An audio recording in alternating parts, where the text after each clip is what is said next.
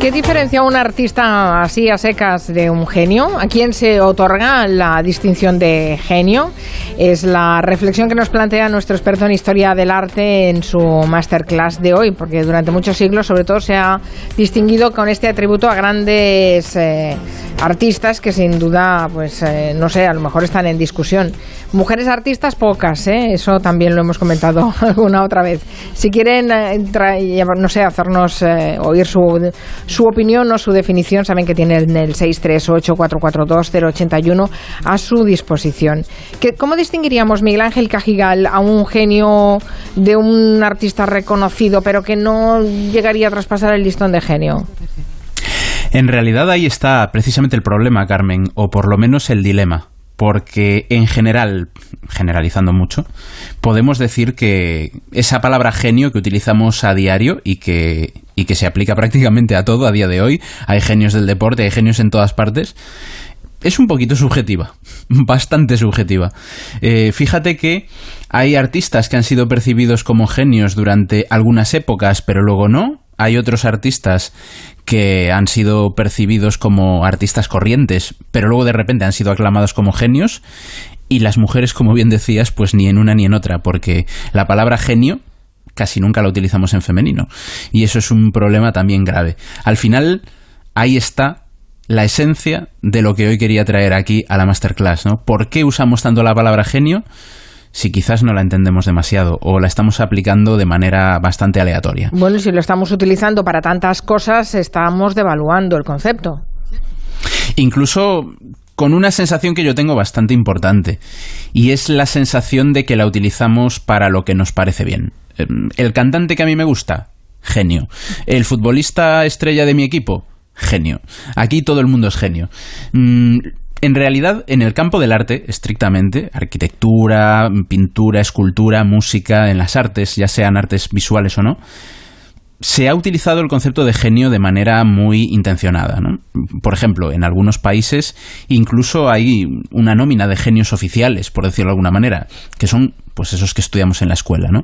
O los que se utilizaban sus cabezas para decorar algún espacio público, como una biblioteca importante un museo importante. Mucha gente a lo mejor no lo sabe, pero si vamos al Museo del Prado o a la Biblioteca Nacional, pues hay medallones con cabecitas de personas allí. Algunas de esas cabecitas ni siquiera son retratos de esos artistas, porque no tenemos ni idea de cómo eran esos artistas o esos escritores. Pero nos hemos inventado el retrato más cercano o el que más nos parecía para poder alabar al genio. Hay un culto al genio, sobre todo desde el siglo XVIII, principios del XIX, con esa confianza de que la razón es algo supremo y que está por encima de todo y que la brillantez, la creatividad y la inteligencia están por encima de todo, entonces es como que tenemos que hacer listas. Recuerdo hace muchos años que había un anuncio que me parecía brillante, no voy a decir la marca de coches, pero el anuncio decía algo así como que todas las listas tienen algo en común y es que primero va uno y después van todos los demás. El genio normalmente es ese uno, pero si aplicamos ese concepto de genio a lo que nos gusta personalmente, sin más, pues probablemente pierde todo su valor. Claro, bueno, también se hablaba de que la genialidad era, eh, se reconocía que eran personas adelantadas a su tiempo, ¿no? Eh, sin embargo, que a, veces eran tan adelantados a su tiempo que hasta se les pasó la condición de genio. La gracia, supongo, es, llegar en el momento oportuno, ¿no? Que se te reconozca en el momento oportuno. Claro. Además, a mí me pone muy nervioso cada vez que escucho eso de esta persona estaba adelantada a su tiempo. Todos lo hemos usado, ¿eh? Y, en historia, en historia del arte, es un, es un defectillo, un pecadillo que se nos escapa bastante. ¿Realmente esa persona estaba adelantada a su tiempo? ¿O realmente nuestro tiempo ha cogido a esa persona como modelo? Porque no es exactamente lo mismo. Un ejemplo que yo creo que es muy común y que la gente reconoce, el Greco. El Greco es un artista que en su momento no tuvo mucho éxito, hay que decirlo tuvo un pequeño affair con Felipe II. Felipe II, pues, mm, rechazó al Greco, digamos, como, como pintor de corte, vamos a simplificarlo así. Y sin embargo, siglos después, era abrazado como un gran genio, como un adelantado a su tiempo, porque mira, el Greco pintaba en el siglo XVI y principios del XVII de una manera tremendamente moderna. Bueno, habría que preguntar si era tremendamente moderna, o bien a las personas del siglo XX y el siglo XXI nos parece moderna porque nos recuerda a nosotros. ¿no? Esa es la clave, yo creo, que de esa idea de genio adelantado a su tiempo, que es un poquito tramposa, ¿no? cuando se le aplica, por ejemplo, a Leonardo da Vinci, ¿no? que es un clásico, el genio universal por excelencia en la cultura popular. Sí, pero porque era mm. multidisciplinar, básicamente, se le reconocía la condición de genio a Leonardo. Claro, pero fíjate, Carmen, que siempre hablamos de Leonardo como multidisciplinar, pero no contamos que en casi todas esas disciplinas era un poco desastre. Ah, dicho con cariño, ¿eh? dicho con cariño. Era un pintor, era un pintor muy bueno, era un dibujante extraordinario, hay que decir que era un dibujante extraordinario, pero por ejemplo, se habla mucho de sus ingenios mecánicos, pero la mayoría de esos ingenios mecánicos no funcionan. Eh, lo que pasa es que están muy bien descritos porque era un extraordinario dibujante, entonces los dibujos de sus eh, inventos son fascinantes y y, tienen mucho de magnético. Bueno, y, dieron, pie a que otros sobre eso trabajaran y tuvieran más éxito. Claro, es un poco esa idea de si te equivocas en la dirección correcta, al final eres un genio. Eh, está muy bien. Y la gente que trabaja en ciencia, en ciencia pura, eh, nos cuenta muchas veces que equivocarse es bueno, porque muchos de los grandes descubrimientos científicos llegaron mm, por casualidad o incluso por accidente, en el sentido de que se buscaba otra cosa y se encontró lo inesperado, ¿no? Pero claro, elevar a categoría de genio automáticamente a todo el que experimenta, pues entonces sí que vamos a tener una nómina de genios muy grande. También es cierto que en la época de Leonardo casi todo el mundo era multidisciplinar, porque la idea de artista plástico no estaba tan definida. Entonces, a Leonardo, como cualquier pintor de su época, si le decían, oye, Leonardo, organiza un banquete, pues era lo que te tocaba. O le decían, oye, decora la cama de tu señor. Y él decoraba la cama de su señor. Estaba un poco a lo que le mandasen. Entonces también era multidisciplinar un poco porque no le quedaba que ahora diríamos un bricolajero, un manitas, y claro, ¿no? Sí, sí, un poco como el programa, como el programa este de, bricomanía, ¿no? Tú dale un poco a lo que sea. Tú eres el listo de la corte, así que Leonardo, ¿por qué no me arreglas un poquito esto? Funcionaba un poco así. Oye, una pregunta una curiosidad que tengo, porque lo había leído y no sé si es un poco leyenda urbana. Las figuras estas tan, tan eh, eh, propias del greco, ¿no? Que enseguida sabes que es un greco, que son tan delgadas, tan... ¿Es porque era estigmático o porque tenía algún defecto visual? ¿Eso es verdad? Yo tengo muchas dudas. Yo ese tipo de teorías las cojo siempre con muchas pinzas por una razón. La historia del arte es una disciplina que a día de hoy es científica y es madura, y... pero hasta no hace mucho tiempo, décadas, no había una, una disciplina como tal. Y muchas de las personas que se dedicaban a la historia del arte provenían de otros campos. Por ejemplo, mucha gente no lo sabe, pero Sigmund Freud escribió sobre arte y sobre artistas. Y mucha gente del campo de la medicina escribió mucho sobre arte. Hicieron una labor muy importante para su momento, pero lógicamente tendían, como es lógico, eh, la cabra tira al monte, dicho con cariño, a entender que detrás de cualquier cosa extraña había, una, razón médica. Exacto, sí, se ha dicho de Picasso, se ha dicho del Greco. Entonces yo, en general, mm, diagnosticarle una cuestión oftalmológica a un señor que lleva cuatro siglos muerto, cinco, es un poco difícil. Está bien. Bueno, otra de las características de la genialidad es la precocidad. Y cuando hablamos de eso siempre pensamos en Mozart.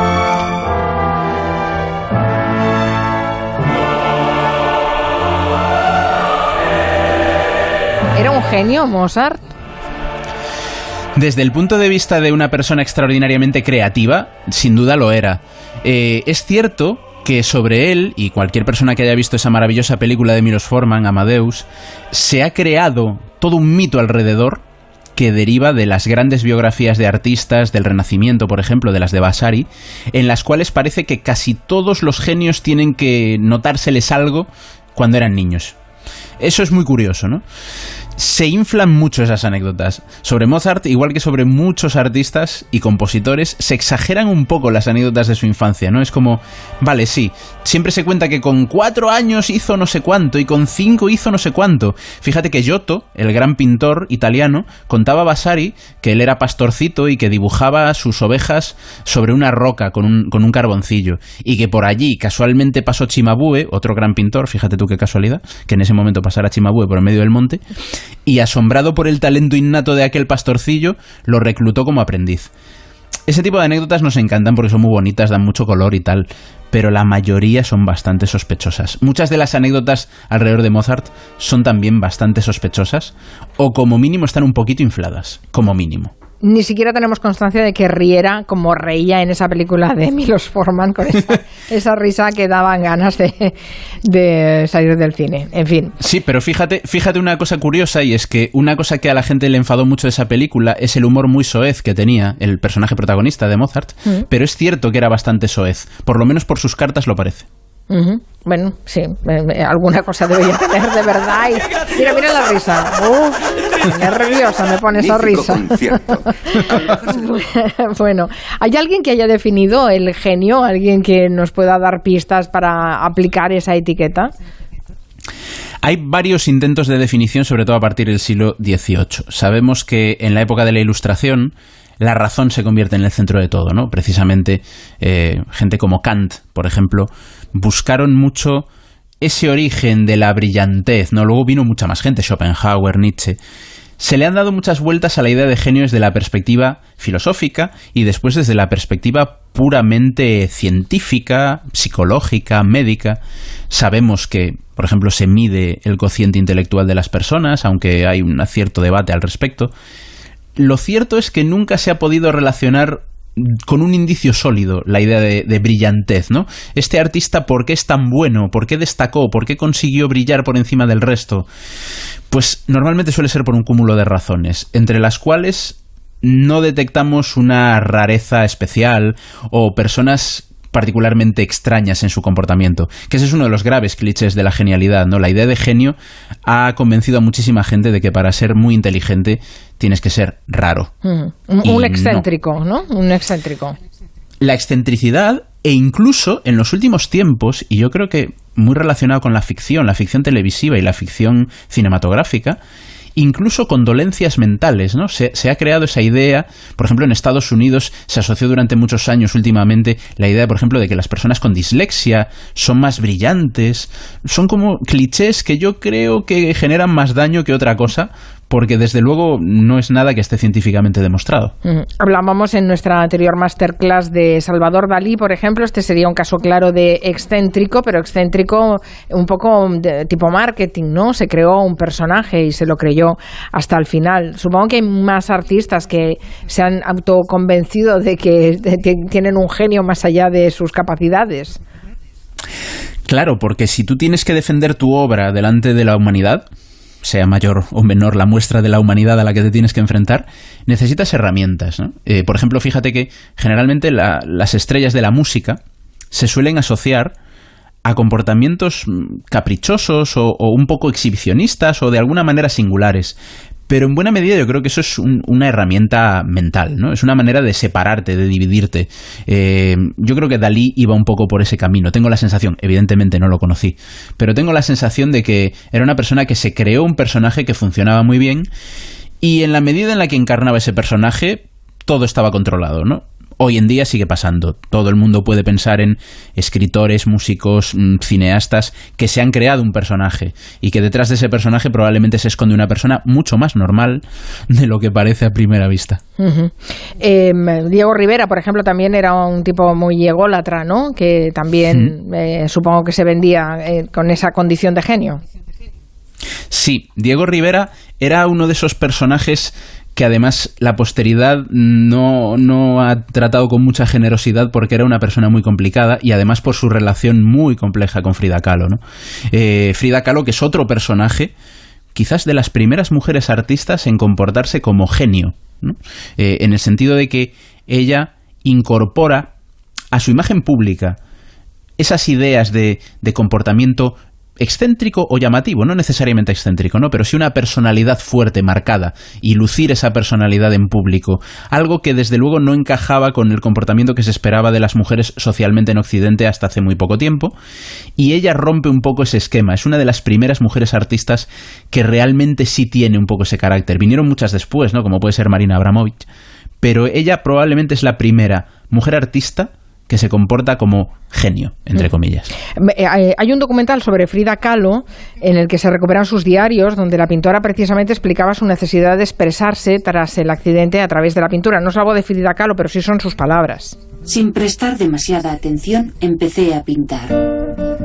Mi obsesión era empezar de nuevo, pintar las cosas que veía con mis propios ojos y nada más.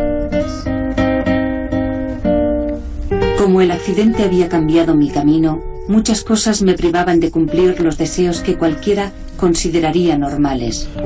Y para mí, nada me parecía más normal que pintar lo que no podía conseguir. Qué bueno, ¿eh? Qué reflexión esa relación con... Evidentemente, tras el accidente, ese accidente le marca la vida, en cierta forma. Totalmente, y además ella expresa muy bien esa modernidad propia de los artistas ya en el siglo XX, de, de contarse a través del arte, ¿no? que es una característica muy propia de la modernidad, la idea autobiográfica tan marcada del arte de Frida Kahlo, que en realidad está en el arte de la inmensa mayoría de los grandes artistas, hombres y mujeres del siglo XX. Miguel Ángel, veremos mucha mucha genialidad en Arco que se abre este esta semana, se abre el miércoles, ¿no? Pues probablemente yo creo que sí. Hay una cosa, ahora que se abre Arco y que me lo permites, me gustaría recordarle a la gente que nos escucha que Arco es una feria, porque sabemos que al final cuando abre Arco siempre sucede lo mismo. Alguien busca una obra polémica y parece que Arco solo, solo es noticia cuando hay una obra particularmente polémica expuesta. Arco es una reunión profesional y como reunión profesional que es, es un mercado, ahí la gente va a mostrar e intentar vender su obra y otras personas van a ver qué es lo que se está vendiendo, qué es lo que se está haciendo y qué es lo que quizás pueden comprar, ¿no? Eh, suele ser muy interesante, las ferias de arte son algo muy interesante, le recomiendo a la gente que pueda acercarse a una en particular y a Arco más, eh, porque siempre permiten tomar el pulso de, del arte real, ¿no? Sobre todo de esa clase media de artistas, que es lo que yo quería reivindicar hoy aquí.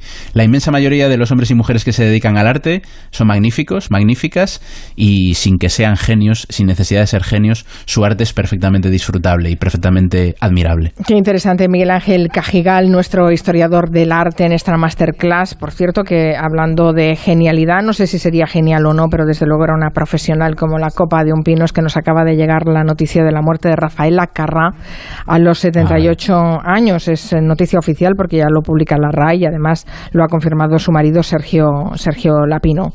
Eh, pues la verdad es que nos entristece muchísimo porque creo que tú también debes tener recuerdos de Rafaela en la, en la mente, ¿no? Ha hecho no? tantas horas de televisión y mi madre que me recuerda de pequeñito cantando sus canciones. Yo creo ¿Tú que fue las canciones de Rafaela? Yo cantaba muy malamente aquello de la mujer en el armario. Creo que se reían mucho en mi casa cuando yo cantaba. Mira, mira, mírala, mírala, mírala.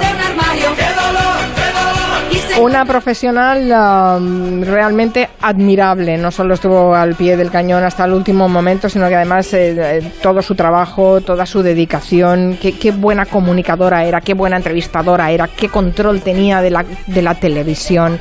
Impresionante, Rafaela Carrá. Gracias, Miguel Ángel Cajigal. Nosotros nos vamos a quedar recordando a Rafaela y tarde. hablando de ella. Gracias, buenas tardes. Adiós, Miguel Ángel.